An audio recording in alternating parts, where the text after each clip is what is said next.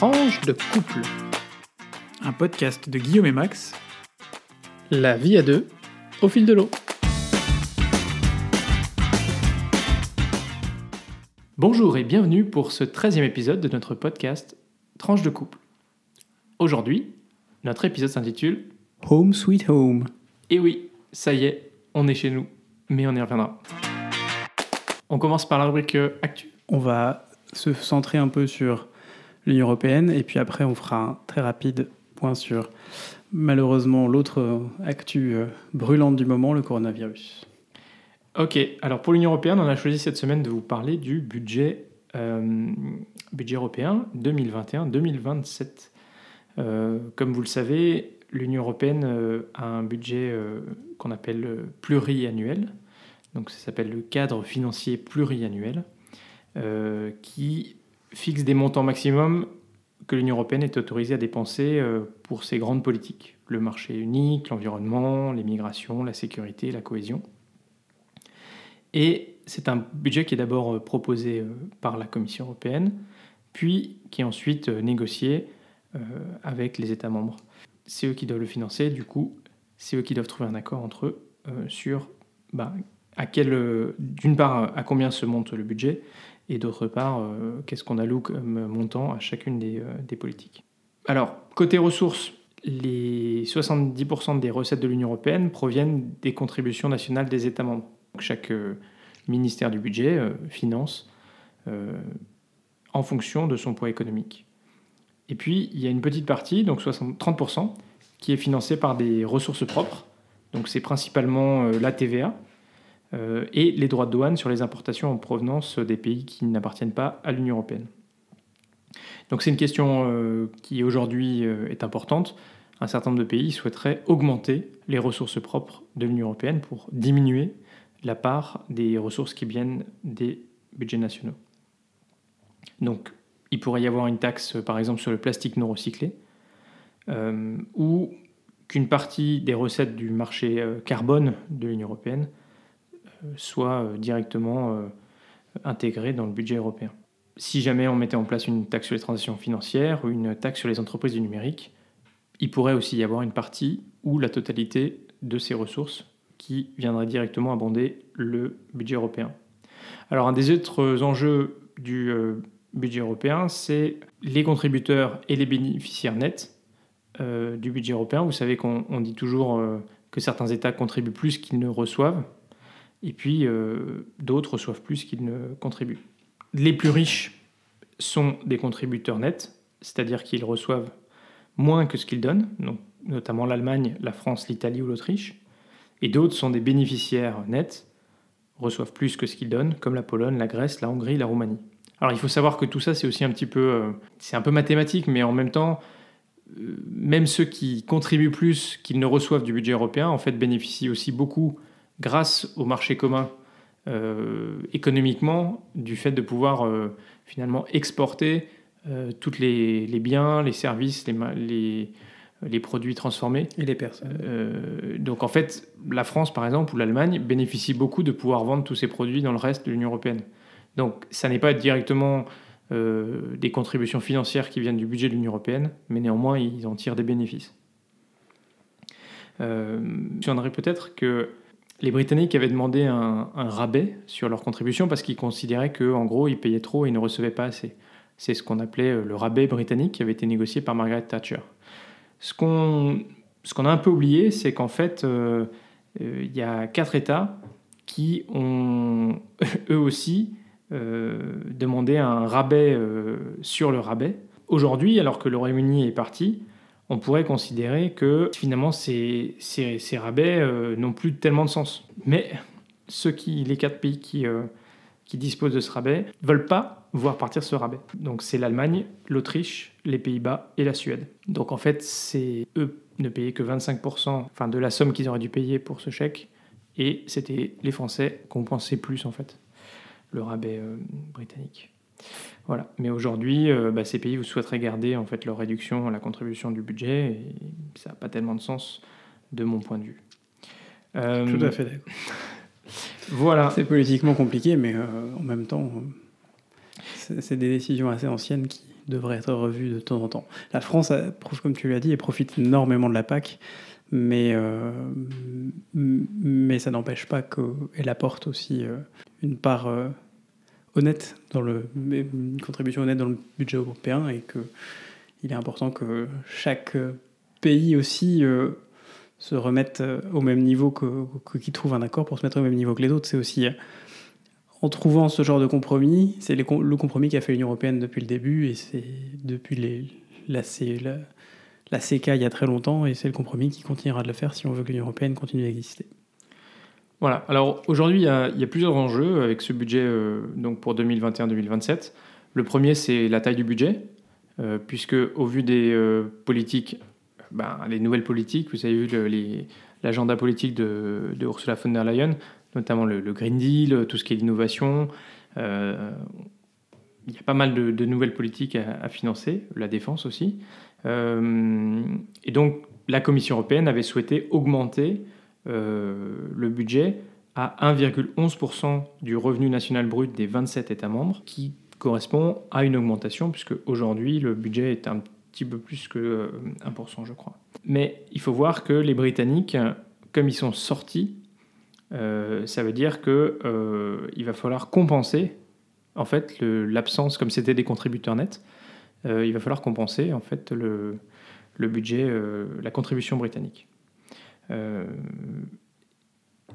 L'enjeu, c'est que, bon, bien sûr, ça veut dire que les États, dans tous les cas, pour garder le même niveau de dépenses, devraient payer plus. Et par ailleurs, un certain nombre d'États s'opposent à ce qu'il y ait une augmentation du budget.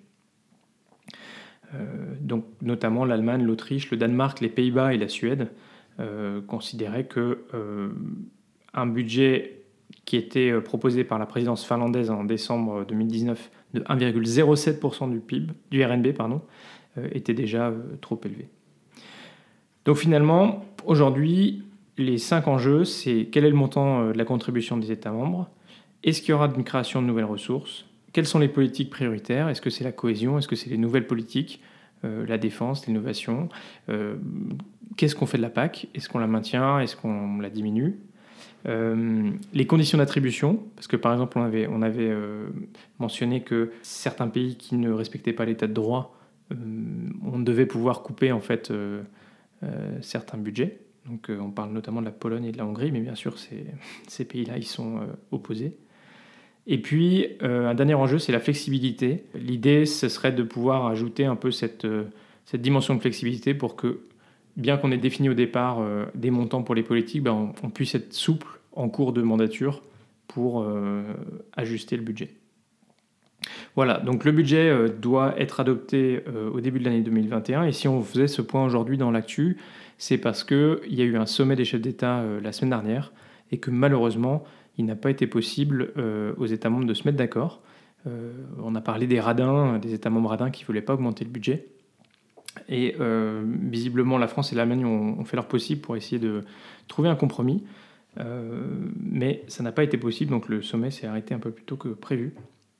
Donc voilà, la responsabilité de la négociation de ce budget, c'est Charles Michel, qui en tant que président du Conseil européen, qui l'a prise.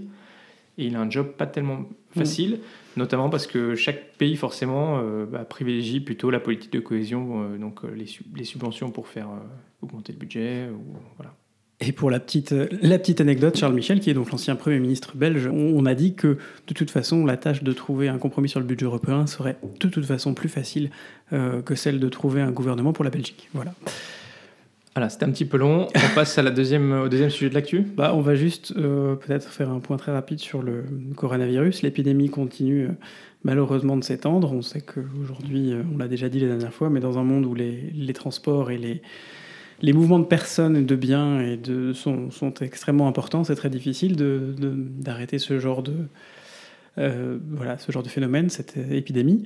Il y a aujourd'hui euh, plus de 87 000 cas euh, de coronavirus recensés. On parle tout de même, quand on parle de 87 000, de 40 000 qui sont déjà personnes qui sont déjà soignées, qui sont donc qui n'ont plus qui ne sont plus porteurs porteuses du virus.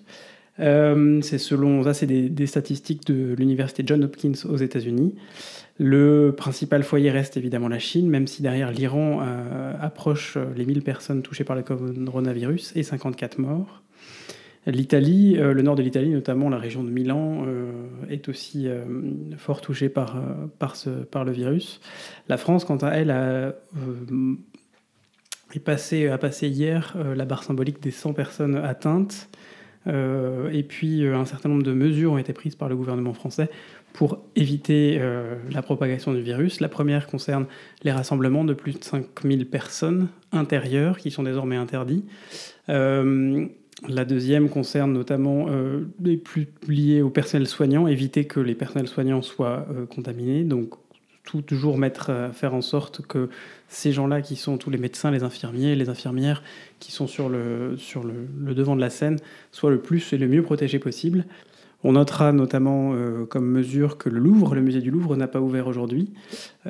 plusieurs événements ont été annulés, pas seulement en France, aussi en Suisse, où le Salon de l'Auto a à Genève a été, euh, a été annulé.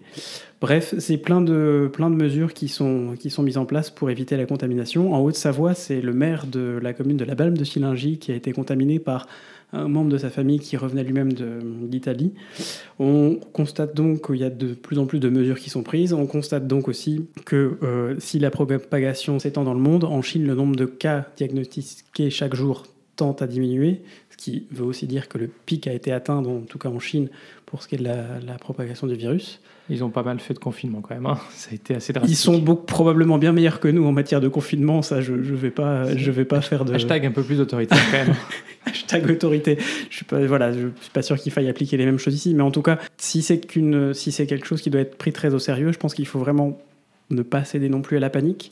Je voyais le tweet d'un médecin euh, tout à l'heure sur Twitter qui remettait dans le contexte et qui disait surtout ne vous informez pas sur Doctissimo, ne vous informez pas sur Twitter sur le virus. Allez sur les sites de l'OMS, allez sur les sites du ministère de la, Santé, des agences régionales de santé. Que vous, si vous êtes en Belgique, vous allez sur le site du ministère de la Santé belge. Euh, Maggie de Bloch a annoncé aujourd'hui que euh, la Belgique passait en stade 2, donc pour ce qui est de, la, de, contenir, de contenir le virus.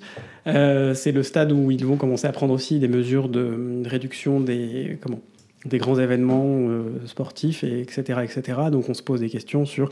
Là, il y a le salon Batibo qui arrive dans quelques jours. Il y a ah qui a déjà commencé. hein. Bah oui, tu vois.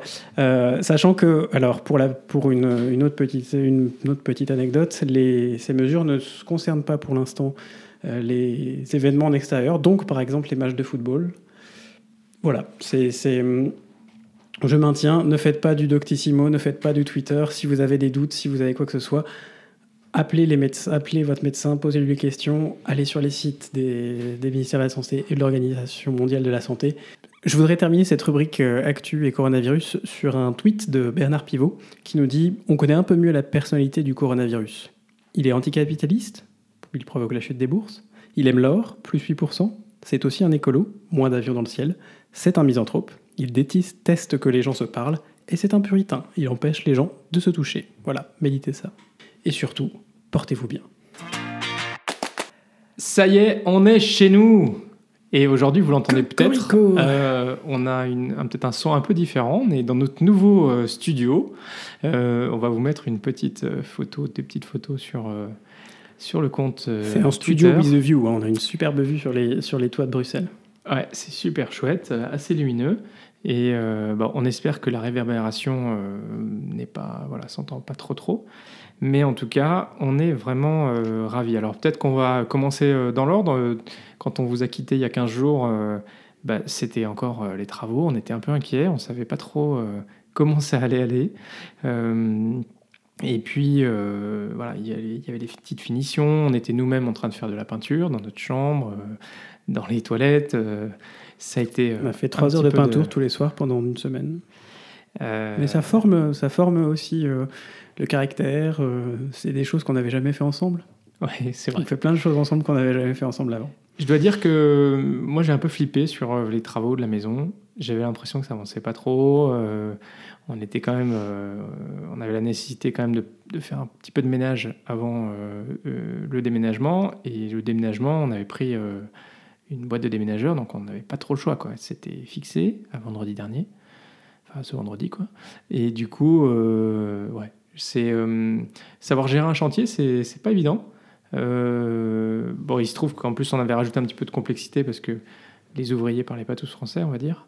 même si ils ont extrêmement bien bossé et que c'était, enfin, au final, tout s'est super bien passé. Mm. On a fait la petite visite de chantier jeudi matin donc euh, juste avant le ménage. Euh, et là, on a découvert quand même quelques petites euh, perles, notamment le fait qu'ils avaient oublié un mur dans la cuisine. Alors un, petit mur, qui, est, encastré dans les, dans les meubles de la cuisine et du coup ils avaient bien protégé les meubles, tu vois, ça partait d'une bonne intention. Mais du coup il restait un petit carré de violet. Ah, le violet ah, ah non, c'est non. Ah, c'est horrible. On ne, vous juge, on ne vous juge pas si vous n'aimez pas le violet, mais nous on aime... Si vous aimez le violet, pardon. mais nous on n'aime pas. Donc, et alors vous comprenez, on avait mis un beau mur vert canard à la place de euh, leur mur violet. Et alors forcément, avec le violet en face, ça n'allait pas du tout. Mais ils ont passé une couche, alors il va falloir qu'on passe une deuxième couche, mais au moins on a du blanc. Euh, et euh, ils ont été assez efficaces parce que dans ces deux heures, on va dire, de fin de chantier, nettoyage, rangement, ils nous ont aussi installé une petite lampe dans les toilettes puisqu'on a agrandi un petit peu les toilettes pour mettre un lave-main, et que du coup, avec le miroir, bah, c'était pas mal d'avoir une petite, euh, lampe. Bon, alors il se trouve que forcément, la lampe qu'on avait achetée sur euh, Amazon, parce que c'était un peu le seul truc qu'on a trouvé, la lampe qu'on voulait, euh, n'avait pas d'ampoule, donc c'était un peu difficile de tester. Mais ça y est, depuis, il y a les ampoules. Alors voilà, bon, c'était un peu les travaux, c'était un peu de stress, mais au final, ça s'est bien terminé. Euh, et puis en parallèle, ben, il fallait aussi qu'on mette en carton euh, tout notre appart euh, qu'on quittait. Et, eh et donc on a atteint la moïdique somme de combien? 80 et quelques cartons, je crois? On y a passé aussi un certain nombre de soirées et, de, et, et, de journées aussi, quand on était là en journée. C'est une logistique. C'est fatigant, c'est mentalement et, physiquement fatigant. Après, euh, je crois quand on arrive euh, la fin, à la fin du déménagement, quand ils étaient en train de finir le carton, le, camion, de vider le camion, je ne voyais pas arriver le bout. Ils enlevaient une couche de carton, il y en avait une autre derrière, puis une autre derrière. Alors, l'enjeu d'un déménagement, euh, bien sûr, c'est d'être assez méticulé et organisé parce que euh, surtout là on donc on emménageait euh, d'un appartement sur euh, deux, deux, étages mais où finalement en bas il y avait juste la salle de bain et la chambre à une maison sur quatre étages. Et donc il fallait être assez précis pour savoir où est-ce que les cartons allaient aller parce que forcément une fois que tu as emménagé t'as pas tellement envie de te travailler des cartons d'un étage à l'autre. Je vous rassure on a quand même des cartons qui étaient un petit peu mixtes euh, et des choses qui ne sont pas forcément allées au bon étage. Euh, mais euh, voilà, donc finalement, dans notre ancien appart, bah, c'était voilà, ranger les 80 cartons. On a fait un certain nombre de cartons un peu fourre-tout à la fin. Alors, ma... Pardon, ma maman appelle ça les cartons Gad Elmaleh. Je ne sais pas si vous saisissez les références. Moi, je me souviens plus de ce sketch, mais apparemment, il y a un sketch de déménagement de Gad Elmaleh où il fait des cartons à la fin, où il met tout, tout, tout dedans. Et donc, on appelle ça, du coup, on a 3-4 cartons qui sont des cartons Gad Elmaleh. 3-4 je crois que t'es, à mon avis, on Il y en a plus, que, ça. Non, mais ça compte pas la couche supérieure. C'était pour, pour des, caler. Des, 30 autres cartons. C'était juste pour caler. Ça n'a rien à voir. Et euh, là, on a bien emballé avec de, des bulles et tout. Alors, on s'est rendu compte en, faisant le dernier tour qu'on on avait gardé les bulles de notre précédent déménagement, mais on les a pas du tout utilisées du coup. Euh, et puis, bah, ce qui était fun quand même, c'est qu'il fallait euh, faire le nettoyage de notre appart, euh, reboucher les trous, enlever les appliques. et que ça, Alors, on a eu la chance d'avoir deux jours entre le déménagement et la remise des clés. Donc, ça a permis aussi de, voilà, de prendre le temps de faire le ménage dans l'ancien appart. Et puis surtout, l'avantage, c'est aussi que les deux étaient vraiment pas très loin. Donc, si tu avais oublié quelque chose, un produit de ménage ou je sais pas quoi. C'était pas mal. Du coup, le déménagement, bah, ça s'est bien passé. Ça a duré à peu près combien de temps, Guillaume? 7 heures. Ouais, donc euh, voilà, c'était un peu stressant, mais pas trop. C'est surtout l'épisode du frigo qui a été un peu compliqué, de savoir comment faire passer le frigo au rez-de-chaussée, c'est-à-dire euh, aller un demi-étage, euh, parce qu'il passait pas par les escaliers, qu'il a dû falloir le faire passer à dos d'hommes par la fenêtre de la cuisine c'est toujours un petit peu stressant. Mais au final, Voilà. Je crois qu'on peut dire que tout s'est bien passé. Voilà, et maintenant, ben, on est enfin chez nous, on déballe les cartons, on s'installe progressivement. On a de la chance d'avoir de la compagnie en plus. Ouais, on On peut faire un petit aider. big up à Mélissa quand même, qui est venue nous aider, et ça, c'est vraiment super chouette. Gros courage. On n'a pas oublié non plus de bien fêter ça, on a bu quelques bulles, et On va continuer à en boire. autres, euh, voilà, on est français quand même, on aime bien les bonnes choses. Mais, mais on a fait des bulles intégrées, parce qu'on a bu quelques bulles avec des frites de la place Flaget juste derrière chez nous. Euh, donc on a C'est franco-belge, voilà, C'est franco-belge. C'était une soirée de festivités franco-belge. Ça, c'était le soir du, du déménagement, ouais, c'était chouette. Voilà pour euh, la maison. Voilà pour la maison. On passe à la rubrique suivante. Alors, la rubrique suivante, c'est, on va parler primaire américaine et Brexit. Bah oui. Euh, primaire américaine, donc depuis le dernier podcast, il y a eu deux primaires. Une primaire euh, au New Hampshire qui a été remportée par Bernie Sanders, qui a fait 24% des voix, ou 25%, et juste derrière lui, Pete Buttigieg, qui en a fait, euh, lui, 24. Et puis, juste tout frais hier, il y a eu la, la primaire euh, en Caroline du Sud, qui, elle, a été... euh, remporté très haut la main par Joe Biden, qui est un peu un survivor, un revenant, euh, puisqu'après deux scores extrêmement bas dans l'Iowa et au New Hampshire, et puis dans une moindre mesure au Nevada, il, il a ici remporté la course avec près de 50% des voix, 48,4 pour être précis, ce qui lui donne 36 délégués, contre 11 délégués pour Sanders et aucun délégué pour aucun autre candidat. Euh, en termes de résultats nationaux. On est donc euh, sur une primaire où euh, le compte de délégués, même si les résultats ne sont pas complètement validés pour la Caroline du Sud, est à 57 pour Sanders, 51 pour Biden, 26 pour Buttigieg et 8 pour Warren, 7 pour Klobuchar. On rappelle qu'il y a, je crois, 2700 délégués à, à attribuer, donc on n'y est pas... euh, pardon, il y a 3979 délégués à attribuer, donc on en est encore pas tout à fait euh, là. Ce sont des chiffres qui ne veulent pas encore dire grand-chose. Les grands États n'ont pas voté. Mais c'est difficile à l'heure actuelle de dégager une tendance sur les résultats. Tout ce qu'on peut faire, c'est dégager une tendance sur les sondages qui mettent en tête euh, Biden et Sanders.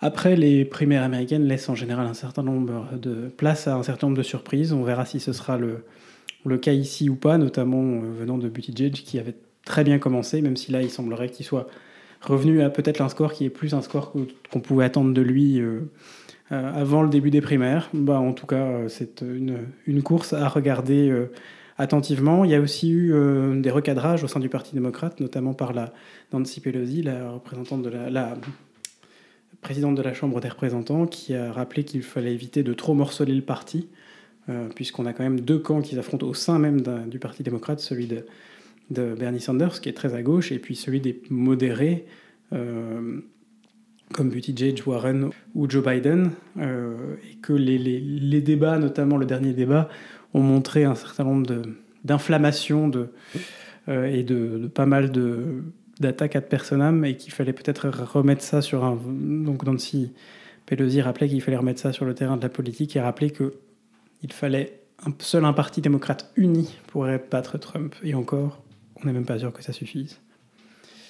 Voilà, ça c'était pour euh, le petit point sur les primaires. Euh, Brexit, moi je voulais vous parler euh, du récent, de la récente annonce par le gouvernement britannique de sa nouvelle politique de visa. Donc je ne sais plus si on en a parlé de la politique de visa la dernière fois, mais en gros c'est une, une politique de, de visa avec des points. Chaque personne peut rentrer, pourra obtenir un visa en fonction du nombre de points que son expérience, son champ de compétences et un certain nombre d'autres euh, critères, notamment le salaire, lui attribueront.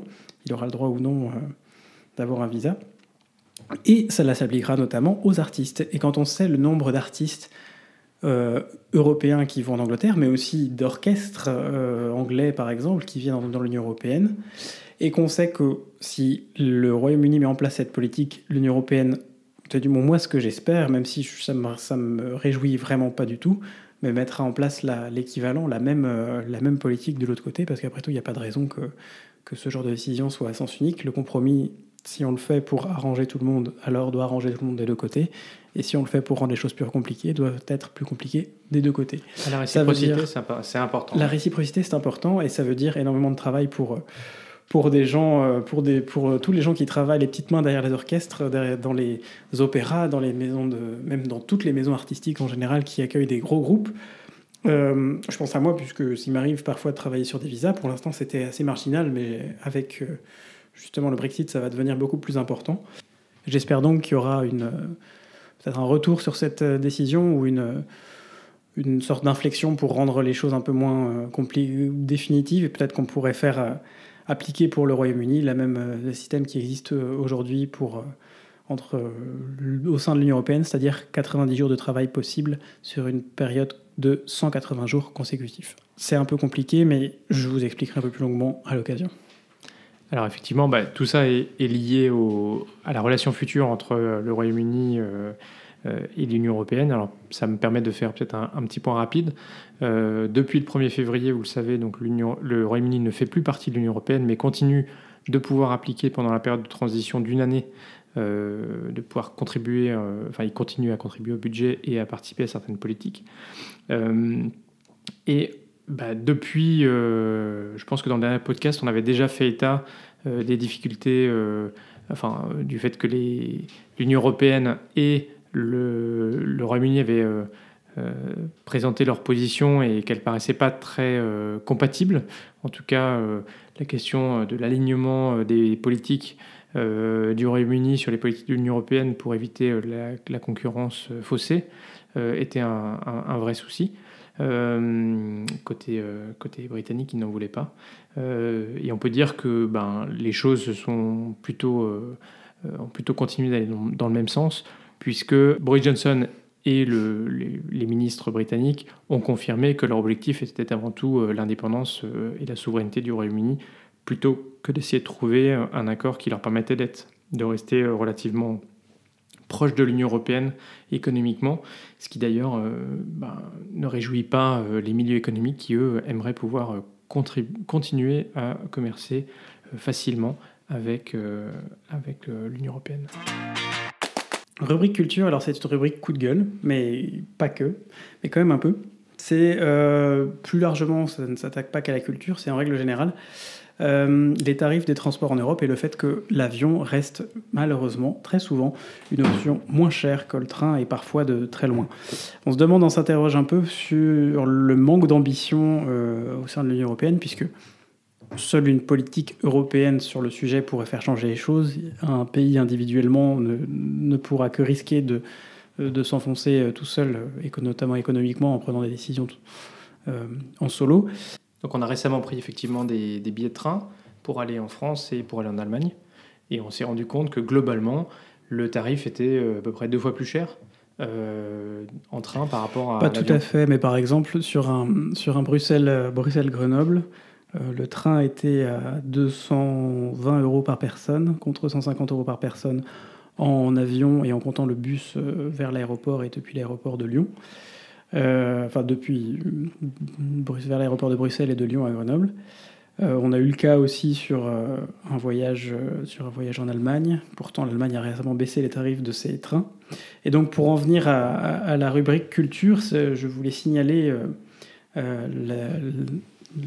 décision de l'orchestre de l'âge des Lumières, Orchestra of the Age of Enlightenment, qui est un orchestre anglais, qui pour se produire le 28 février à Budapest, a décidé de prendre le train.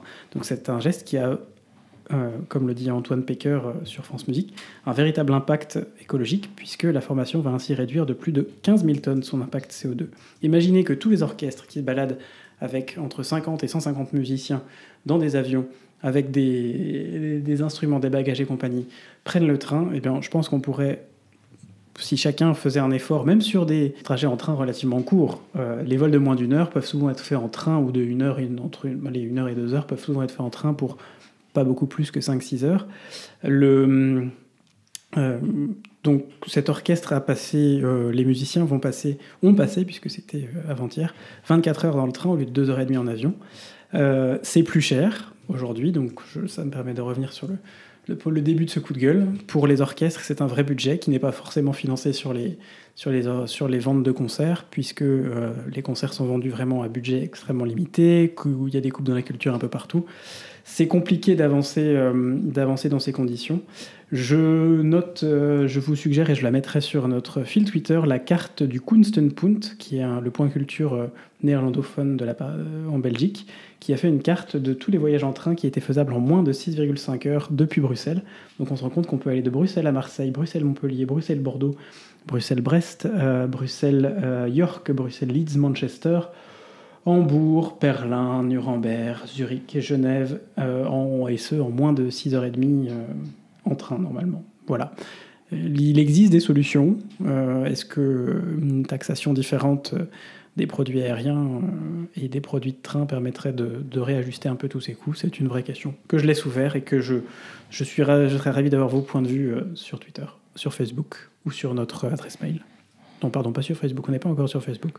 Pas le temps là pour l'instant. Rubrique Tech, euh, aujourd'hui, bah, je voulais euh, faire un peu un lien avec euh, notre emménagement dans notre nouvelle maison. On s'est posé la question comment est-ce qu'on allait organiser notre connexion Internet, notre Wi-Fi, pour faire simple. Et vous savez que c'est toujours un peu un défi, et notamment pour nous, dans la mesure où on passe sur une maison avec quatre étages, bah, la question de la gestion du Wi-Fi, c'est un enjeu important. Je précise que de toute façon, c'est pas urgent parce que du coup, on n'a pas Internet avant deux semaines. Voilà, parce que bon, il faut aussi que Internet arrive jusqu'à la maison et quand il s'agit de tirer un câble euh, depuis la borne jusqu'à la maison, ben, ça prend un peu plus de temps. Il va falloir ouvrir le, le, trottoir. Donc, ça, c'est le côté fun. Donc, voilà, on s'est un peu intéressé. Euh, en gros, le, ce qu'on se dit souvent, ou ce qu'on ne sait pas trop, mais euh, c'est que les, les Wi-Fi des, des modems qui sont fournis par les opérateurs sont en général pas de très bonne qualité. Et donc, on recommande souvent de passer par un routeur. Et donc on a un petit peu regardé, on s'est un peu renseigné ces dernières semaines, euh, et on voulait aujourd'hui vous parler euh, du Wi-Fi 6.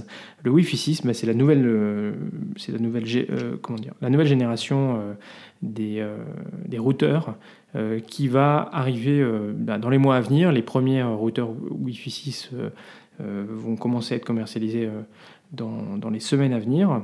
Le, comment dire, le la norme Wi-Fi 6 vient seulement d'être euh, validée.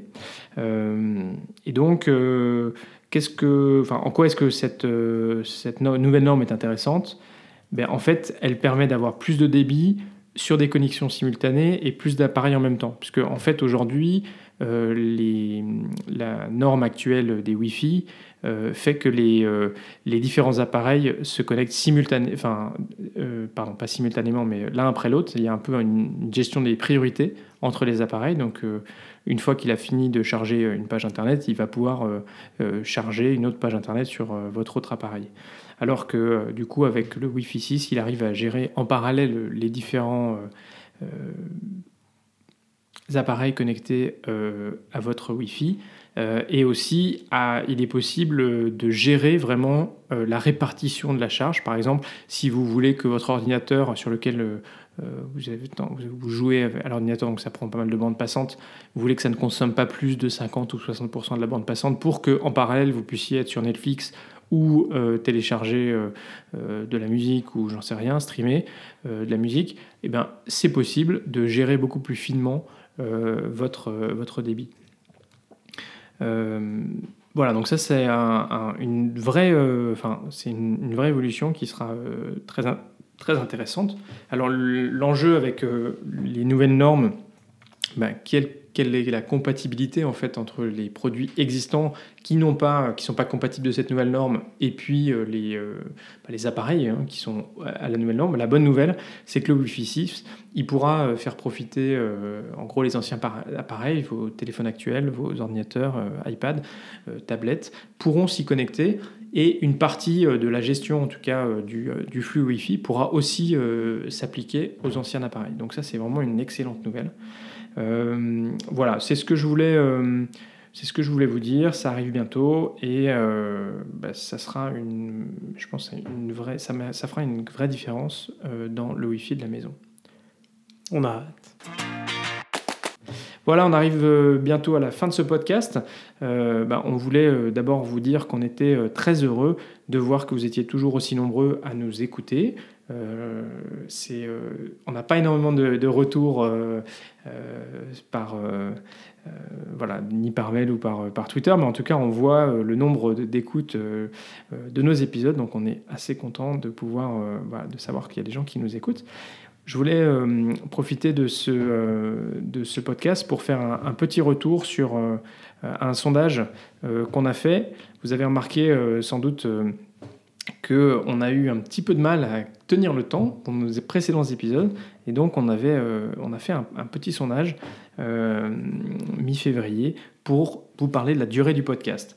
Et en gros, euh, le résultat aujourd'hui, c'est que on a près de 30% des personnes qui ont participé au sondage qui nous disent que le podcast ne devrait pas durer plus de 30 minutes. et 30% qui nous disent qu'il ne devrait pas durer plus de 45 minutes. Euh, et en gros, 17% et 17% pour euh, entre 30 et 45 minutes et euh, jusqu'à une heure, pas de problème. Donc globalement, ça veut dire qu'on essaiera à partir de maintenant que notre podcast ne dépasse pas 45 minutes et soit plutôt entre 30 et 45, mais le plus proche possible de 30 minutes. Voilà, n'hésitez pas à nous faire un retour pour voilà, continuer, pour qu'on puisse s'améliorer. Si vous avez des sujets que vous souhaitez qu'on traite, ou si on a commencé à traiter des sujets mais qu'on ne les a pas euh, terminés, c'est, euh, enfin, ou si vous souhaitez qu'on aille un peu plus en avant, n'hésitez pas à nous le dire. pour ceux qui nous rejoignent et qui peut-être pour lesquels c'est, le, le premier, la première fois qu'ils écoutent ce podcast, sachez qu'il est diffusé le premier et le troisième lundi du mois. Euh, et si cet épisode nous vous a plu, n'hésitez pas à en parler autour de vous, à le diffuser sans limite sur les réseaux sociaux. Vous pouvez nous retrouver sur Twitter, tranche de couple avec le chiffre 2, euh, et nous envoyer des mots d'amour, vos commentaires, vos idées, vos remarques, des beuglantes, également sur notre adresse email, tranche de couple à gmail.com, tranche de le chiffre couple au singulier, toujours. Bonne continuation à toutes et à tous et à très bientôt pour de nouvelles tranches vitaminées.